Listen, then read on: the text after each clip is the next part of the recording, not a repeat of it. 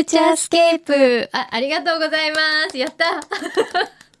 いつもゲストでここ出てくいただく方にはお願いしてるんですけど。今日は、えー、実践料理研究家味噌探訪家岩木美咲さんに2時間お付き合いいただきました。ありがとうございました。ありがとうございました。どうでしたか？もう本当にあっという間だったっていうのが第一の感想です、うん、はい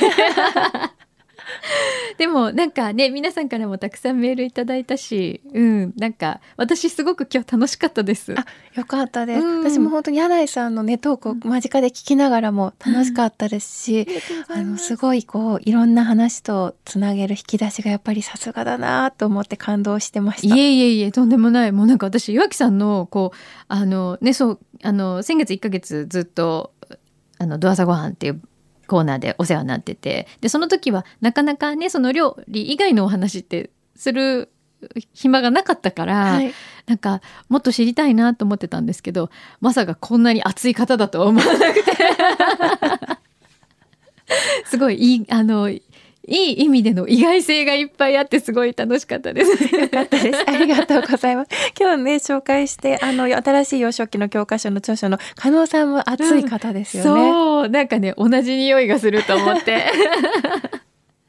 そうなんかこう探求心がやっぱりすごくてらっしゃるんだなと思って、うん、そうですねなんでかって言われるとわかんないんですけども、ちっちゃい頃から私もこう気になるし、うん、気になったら調べたいし体験してみたいしっていうのでも体が動くようなタイプですね。あもうじゃあ体が先に動いちゃうぞ動いちゃいます。動いちゃうので全国も夜行バスに乗って回っちゃったって感じですね。夜行バス？あ、そうなんですよ。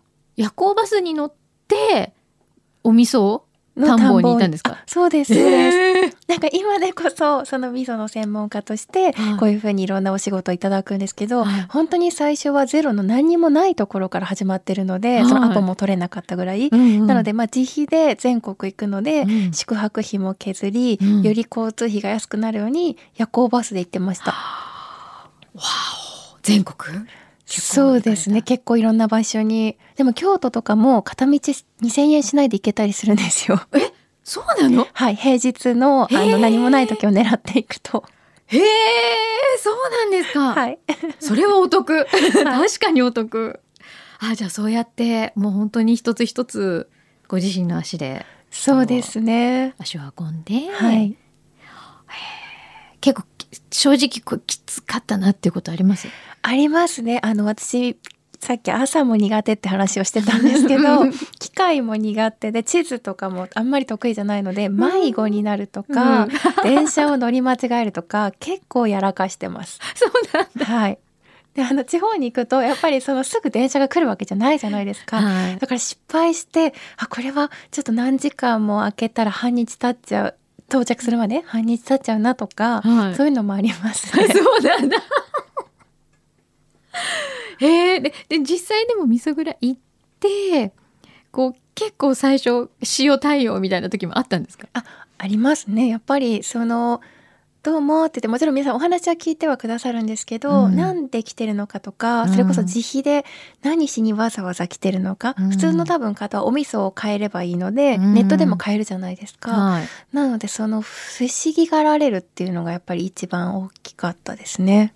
でも逆に考えると皆さん一生懸命お味噌を作っていらっしゃる方々がその自分たちが何をしているかどういう工程でこういうふうに何お味噌を作ってるのかっていうのを知ろうとする人があんまり逆にいなかったわけじゃないですか。そうですね。ねだから逆にすごく岩木さんがそういうきっかけを作ってくださったっていうことなんじゃないかなって思いますよね。今でこそ本当にお役に立てればいいなという思いではあるんですけど、多分本当にこう皆さん自分が作ってるお味噌以外に、その地域性があるってこと分かってても他の地域でどんな味噌が作られてるとか、そういうあとどんな作り方してるっていうのはやっぱりそこまでこう追求せずあのなんでエリアがやっぱりあるので、うん。逆にそれを知ることで今はあうちと困ってることが似てるから相談してみようかなとか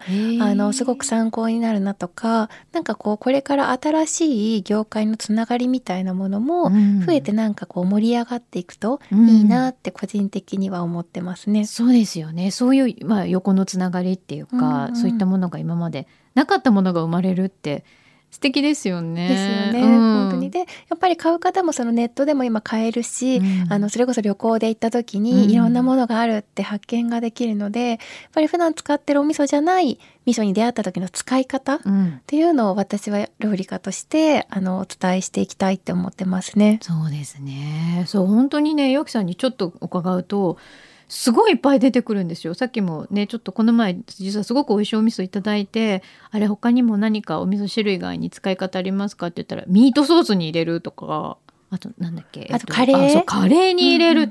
カレーっていう発想私なくてコクが出るんですね。そうなんです。煮込み系とか、うん。こうシチューっぽいものだとコクも出ますし、うん。あとはさっきね柳井さんと話してたそのスパイスでカレーを作る時って、小麦粉とかでこうつなぎにするんですけど味噌は粘性があるので味噌を加えることでもうとろみがうん。勝手についてくれるっていう嬉しい効果もあります。ねえこれちょっとグルテンフリーとか選択したい人にとってもすごくいいお話だったりとかもするから、うんうん味噌ってすごいね。すごいんですよ。しかも色も白、黄色、赤、黒みたいなバリエーションがあるし、うん味も甘い、辛いもあるので、本当カレー作る時にスパイスで辛くなりすぎちゃったら、うん白味噌多めにしてもらうとか、で、旨味が足りなかったら、あの、色が濃い熟成が進んだもの入れるとか、そうするとね、お料理美味しくなります。ねえ本当和洋中関わらずって感じはい。ですね。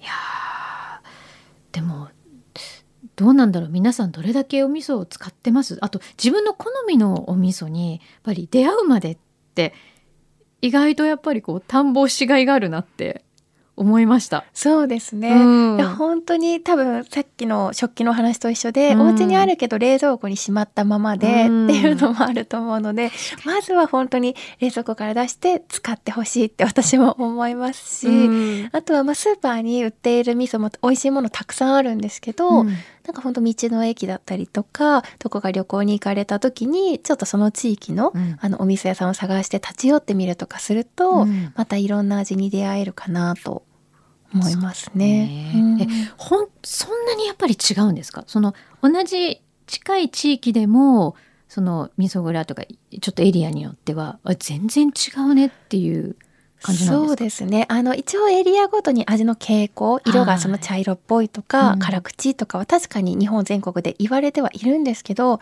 やっぱり今皆さんこううちの味として、うん。あの作るのでもう本当作ってる方が違えば、うん。味噌は全部違うなと思ってますね。へえすごいね人の数だけお味噌の味があるってことですねはい、ね。多分ほ例えばワインとかうんも地域性でこう傾向ってあると思うんですけど、うんうんでも本当にワイナリーが変われば、うんワインの味って全然違うように、うんやっぱりそこのメーカーさんだからこういう味が出るっていうのになっていくと思いますねそっ。か本当ワイン並みにこれは探訪のしがいがあるっていうことですね。はい。へえちょっともっと研究したい。本当に。それこそ味噌も歴史と絡めうん。て戦国時代の戦国武将との歴史も深いので、へえ、はい、昔は本当にあのみななんだろうエネルギーというかパワーをつけるために、うん。味噌を玉にしてうん。持ち歩いて、うん。それで栄養補給をしたりとかあの頭の傘はい。で、えーお湯を注いで、はい。あ水を入れてその焚き火ではい。お湯を沸かして、はい。で乾燥した野菜とかを入れてインスタント味噌汁にするとか。すごい知恵。あそうなんですよ。なので本当に強かった武将たちのところは今でも味噌どころとして有名な地域が仙台味噌で伊達政宗とか愛知だったりとかすると三大武将、うんあの織田信長とか徳川家康とかもいるので本当に逆に歴史にすごく興味がある方とか知識が深い方には、うんぜひちょっと深掘りしていただいて情報を教えてほしいです。教えてほしい。はい、一人でも集められないので。そうですね。はい、えー、またでもそれで一冊本作れちゃいそうですね。ね本当にいろんな視点で、うん。えすごい強い武将がいるところのにはいい美味しいお味噌があるってなるとなんかお味噌をちゃんとしっかり毎日栄養素として取っていたらなんか強くなれそうだ。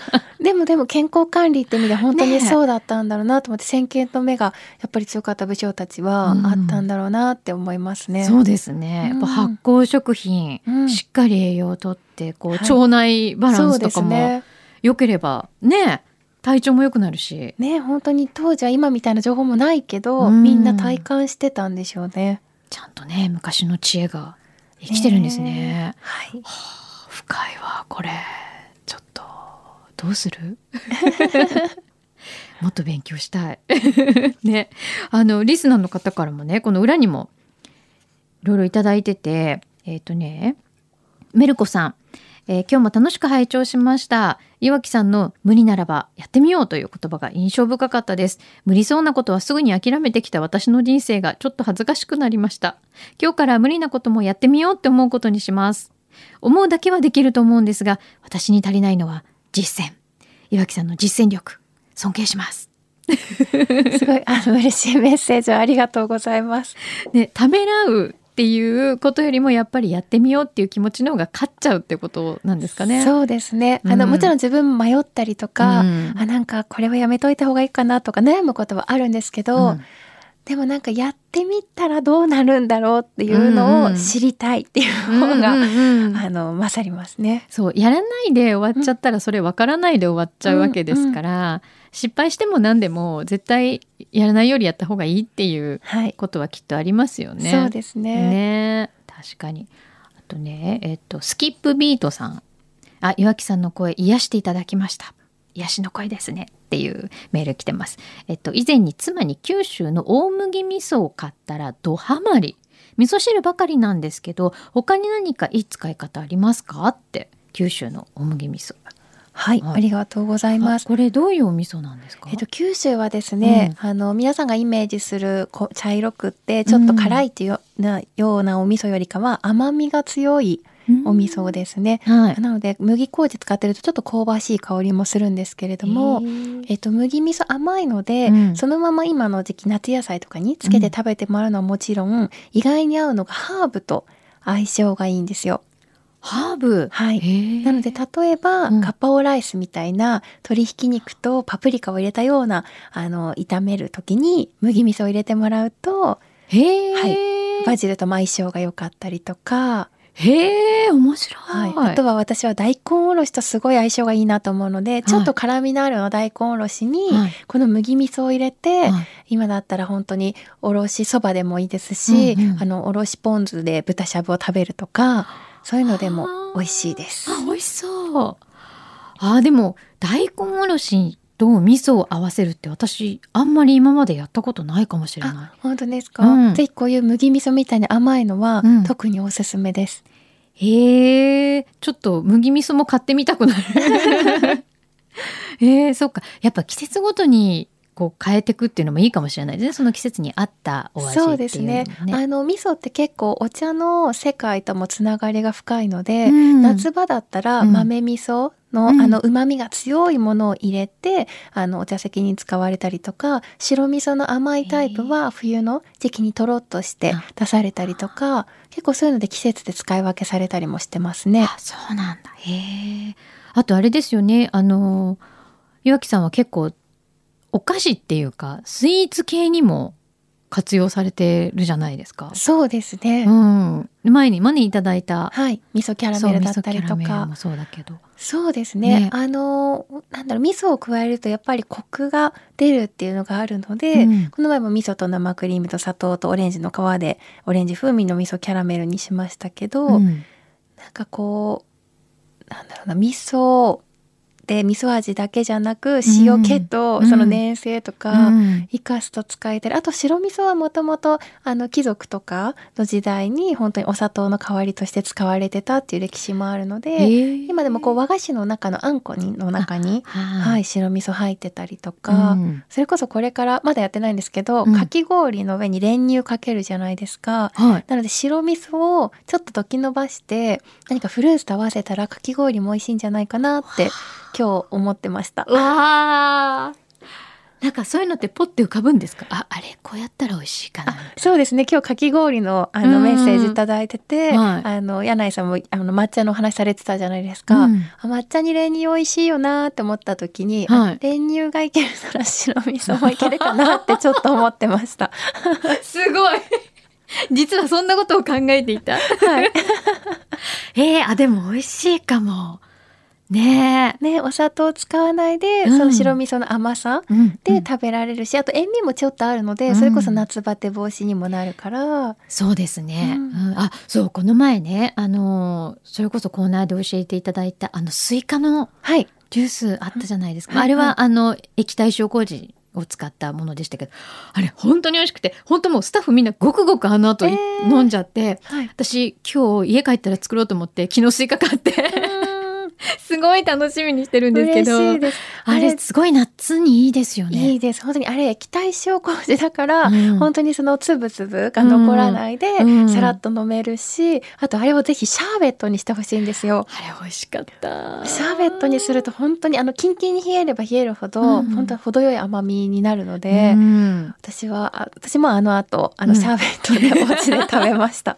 あれってミキサーにかけちゃっていいんですよねスイカをあそうです。ミキサーにかけたりとかハンドブレンダーとか、うん、もうあとそういうものをお持ちじゃなければ、うん、ちょっと大変なんですけど包丁で細かく刻んでからざるでこすとかでもいいんですけど。うん、あれ種は全部取ってますあそうですね、うん、種は除いて、まあ、多少入ってもブレンダーだと攪拌されるんですけど、うん、あの取り除いた方が色は綺麗に出るので、うん、なるそうあれすごくとにかく色がまた綺麗なんですよね。ですよね。あの種取り除くのがちょっと面倒だなっていう人は、あの一回ざるでこしてあげると全部ざーっと、そっか。はい。なるほど。あいいこと聞いた。そうあれ全部種取るの結構大変だよねって思ったんですけどそっかそっかその手があるね。ちょっとみんなもやってみてください。あのフューチャーのツイッターにレシピ載ってますよね。そうあれでちょっと見ていただけるといいかなと思います、うん、いやなんかあのまだまだ聞きたいお話がいっぱいあるんであのまた来てもらってもいいですか？ぜひまた呼んでください。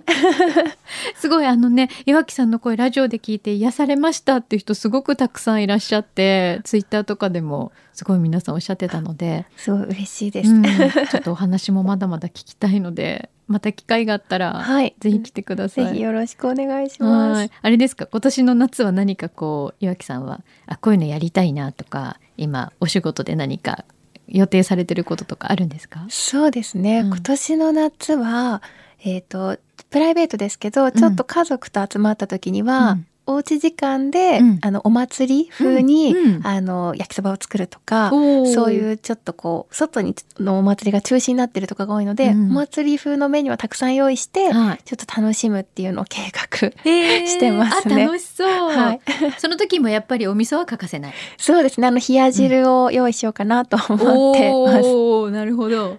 私ね冷や汁って実はあまりうちでいただく文化がなかったんですよ今まで。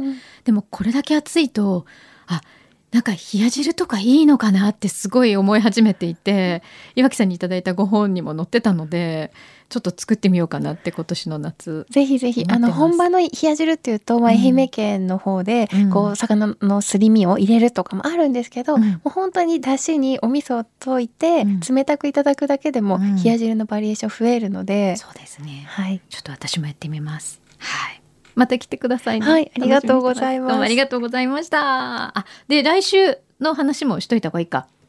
そうだよね。来週、そうなんですよ。来週ね、実はね、今日表で言うの忘れたんですけど、また休みなんだって。くんのさんまた休みなんです。岩木さんにも来ていただこうかと思ったんですけど、えっと、もう一人お呼びしたい方がいらっしゃるので、ちょっと来週はですね、皆さんももうおなじみです。駄菓子屋ロックさんが来てくれます。谷口俊孝さん。